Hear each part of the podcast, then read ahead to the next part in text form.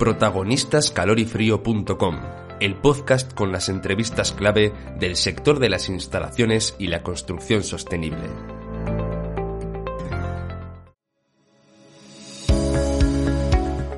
Bienvenidos al podcast protagonistas calorifrío.com, un podcast en el que entrevistamos a las personalidades más destacadas del sector de las instalaciones y la energía renovable para que nos den sus puntos de vista clave sobre el sector. Hoy hablamos con Jordi Mestres, CEO de Baxi, que nos va a explicar los detalles sobre la adquisición de Itexa y Adisa Heating por parte de Baxi y cuál será el impacto en el sector y en el mercado de esta acción.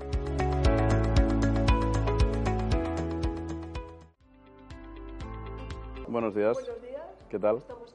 Pues bueno, pues hace muy pocos días hemos recibido la confirmación por parte de la CNMC, que era la autoridad regulatoria de la competencia que estaba evaluando la adquisición de ITEXA ¿eh? por parte de Baxi en España y en Portugal y nos ha dado el ok, un ok incondicional a, a esa operación. Entonces estamos extremadamente contentos de que esta operación se vaya a fraguar en los próximos días de manera efectiva y tomando el control efectivo del 100% de ITEXA y todo lo que ello supone como proyecto. La verdad es que es un proyecto que eh, nos hace mucha ilusión. Nos parece un paso de gigante en muchos sentidos, ¿no? pero para, para Baxi en concreto o para ITEXA, ¿eh? depende de en qué perfil lo veas, es completar la gama de soluciones de climatización para poder descarbonizar cualquier tipo de edificio. ¿no? Parece un proyectazo, ¿no? un, un uh, movimiento que evidentemente va a tener que fraguarse, va a tener sus tiempos ¿no? y va a tener sus decisiones intermedias, pero que eh, en su objetivo final tiene eso, ¿eh? tener una organización que va a ser capaz de dar soluciones 360 grados de climatización para cualquier tipo de edificio, sea un edificio residencial, sea un chalet unifamiliar o sea un hospital, un hotel, un aeropuerto. ¿no? Y nos parece que eso pues es un paso brutal para la marca e incluso pasó diferencial en lo que es el conjunto del sector. Puede aportar una marca a la otra. Eh, obviamente Itexa es una marca extremadamente reconocida y hoy que estamos en, la feria de, climatización lo estamos notando. ¿no? Es una marca muy querida, muy reconocida y sobre todo en la especialización de la refrigeración la climatización de grandes instalaciones. Eh, además con unos atributos muy particulares, que es de agilidad y adaptación a las necesidades de, de, la, de estas grandes tipos de instalaciones. Por lo tanto, lo que aportan al conjunto ITEXA creo que es especialización, especialización en producto y en tipología de clientes. Lo que aporta Baxi pues es mainstream, ¿no? Es una marca muy reconocida que tiene gran presencia en muchos, eh, en muchos segmentos de mercado, con lo cual ITEXA creo que puede aprovecharse de esa presencia masiva de Baxi en el conjunto del sector de una marca reconocida y, y Baxi puede aprovechar o puede, eh, beneficiarse de la especialización de ITEXA. En su conjunto, pues nos parece que una oferta global de climatización en un momento de transición energética es fundamental. Desde que hemos anunciado esta adquisición, que ahora además la podemos confirmar desde el OK de la, desde la, de la FRMC, ya nos estamos encontrando proyectos que en ambas partes, tanto del mundo Baxi como del mundo ITEXA, eh, están viendo las sinergias. Es decir, oye, pues un proyecto pues que, que, que, nuestros partners, ¿no? las ingenierías, los arquitectos, uh, los instaladores, uh, los distribuidores, pues que nos proponen de, oye, ¿cuál es tu alternativa o cuál es tu propuesta para resolver esa, esa necesidad de climatización de ese edificio, sea en reposición, sea en obra nueva? Pues estamos viendo cómo ahora pues, eh, nuestra cobertura de soluciones no solo abarca una parte de la solución, sino la completa, ¿no? Es decir, no solo la calefacción, el agua caliente, sino la, la calefacción, el agua caliente y la refrigeración o la climatización global del edificio. ¿no? Me alegra que hagas esta pregunta porque realmente eh, ha sido un camino muy largo, ¿eh? de, de, más de... Yo diría que es un proceso eh, casi de tres años, en el que desde la identificación de este posible adquisición hasta que se fragua un, un, acuerdo final. ¿no? Eh, tengo que decir que ha habido muy buena predisposición por ambas partes, por la parte compradora, por la parte vendedora, donde desde el momento de los accionistas de ambas empresas han entendido el encaje estratégico y los beneficios que eso podía conllevar para ambas empresas, pero en la letra pequeña está, eh, igual los detalles, eh, pues están las grandes complicaciones. Eh, ha sido un, especialmente el último año, diríamos el último parte del año, pues ha habido mucha negociación y mucho y ha habido muy buena voluntad por ambas partes para intentar un acuerdo en precio, en, el ajuste fino del, contrato. ¿no? Pero ha sido un, largo, un largo proceso. Y un aspecto que no me gustaría olvidar es la industrialización. Eh, yo soy ingeniero industrial de formación y yo te diría de vocación. Eh, y para mí la industrialización de España, soy un firme defensor de la industrialización de España y de Europa eh, en, otro, en otro aspecto, pero especialmente en España. Y nos parecía que además poder aportar nuestro granito de arena para que no se fugaran empresas, ¿eh? no se fugara talento, no se fugara industria.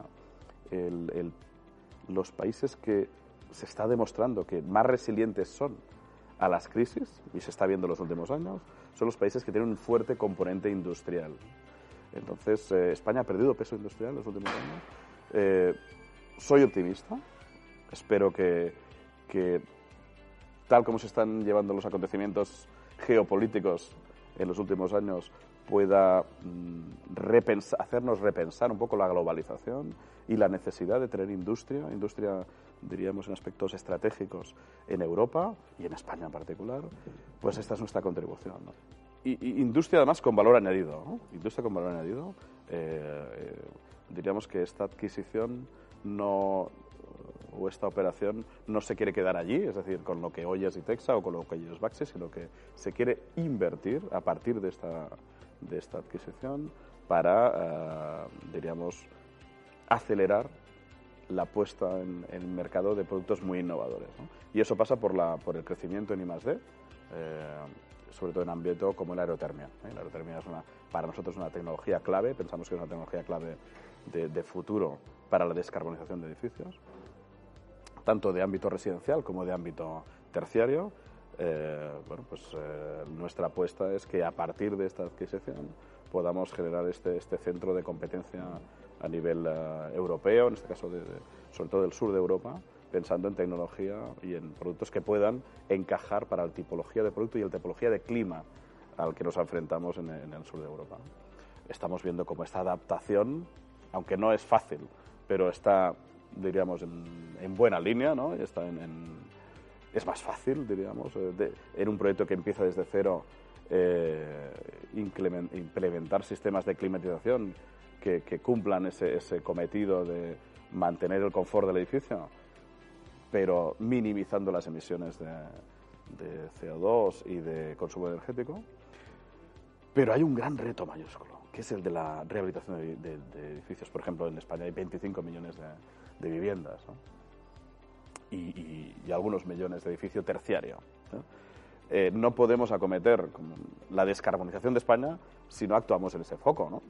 El foco de la obra nueva, pues con 100.000 viviendas eh, al año, pues es un foco interesante y muy importante, pero para nosotros tiene que, actuar de, como de modelo. ¿eh? Ese, ese, esa actuación sobre nueva construcción esperemos que sirva de modelo para actuar sobre los edificios existentes. ¿no?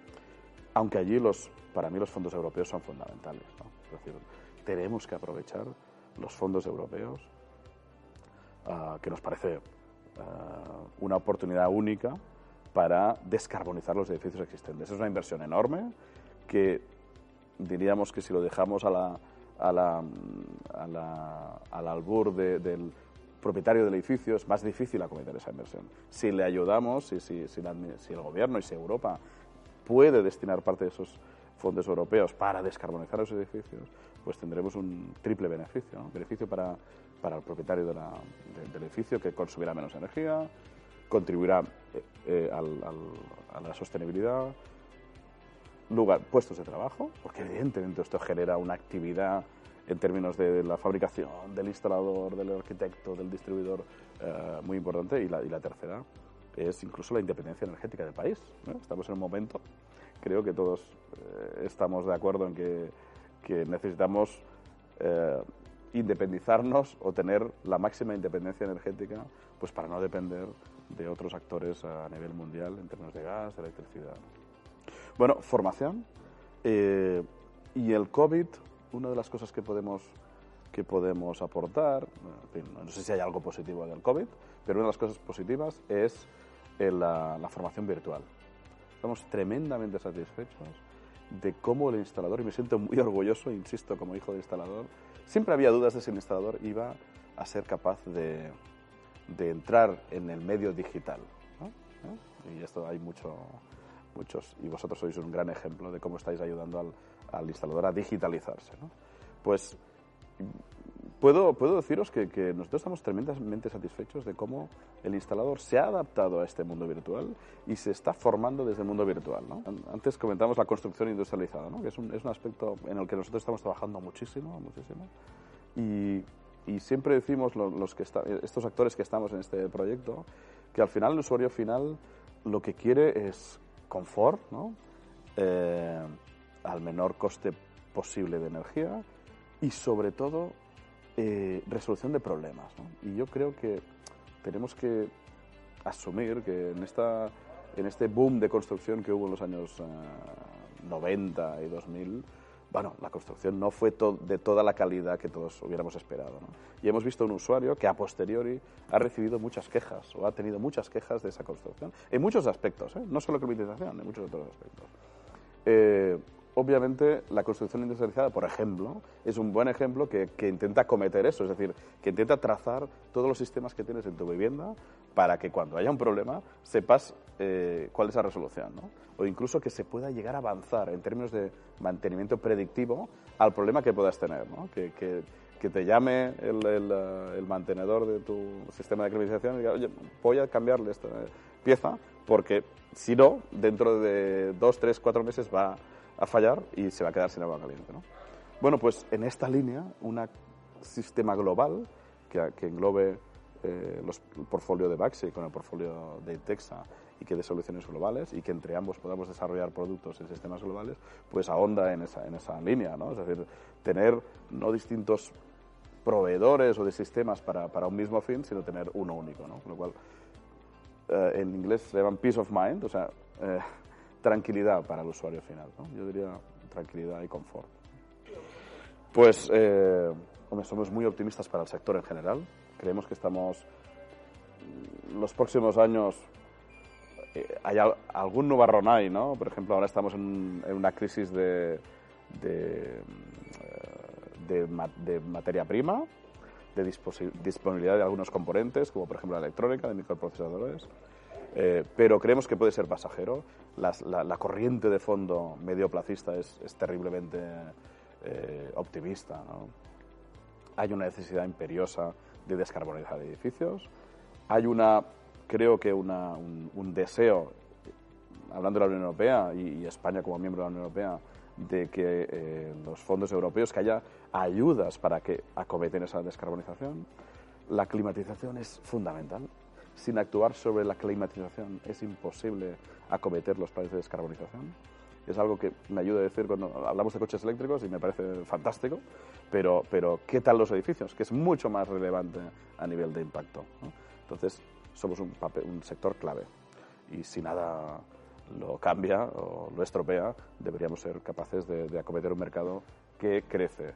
Eh, bueno, pues nuestra propuesta de valor, Maximas y Texa, debe ser capaz de, de, tener un papel muy relevante en este mercado. ¿no? Entonces nosotros tenemos eh, planes de facturación ambiciosos, de crecimiento, eh, aunque también hay que ver cómo termina la crisis COVID, ¿eh? que esto es un papel importante, cómo recuperamos la actividad con el turismo, eh, para definirnos con concreción. ¿no? Pero somos muy optimistas en un escenario que diría de entre 3 y 5 años eh, del sector.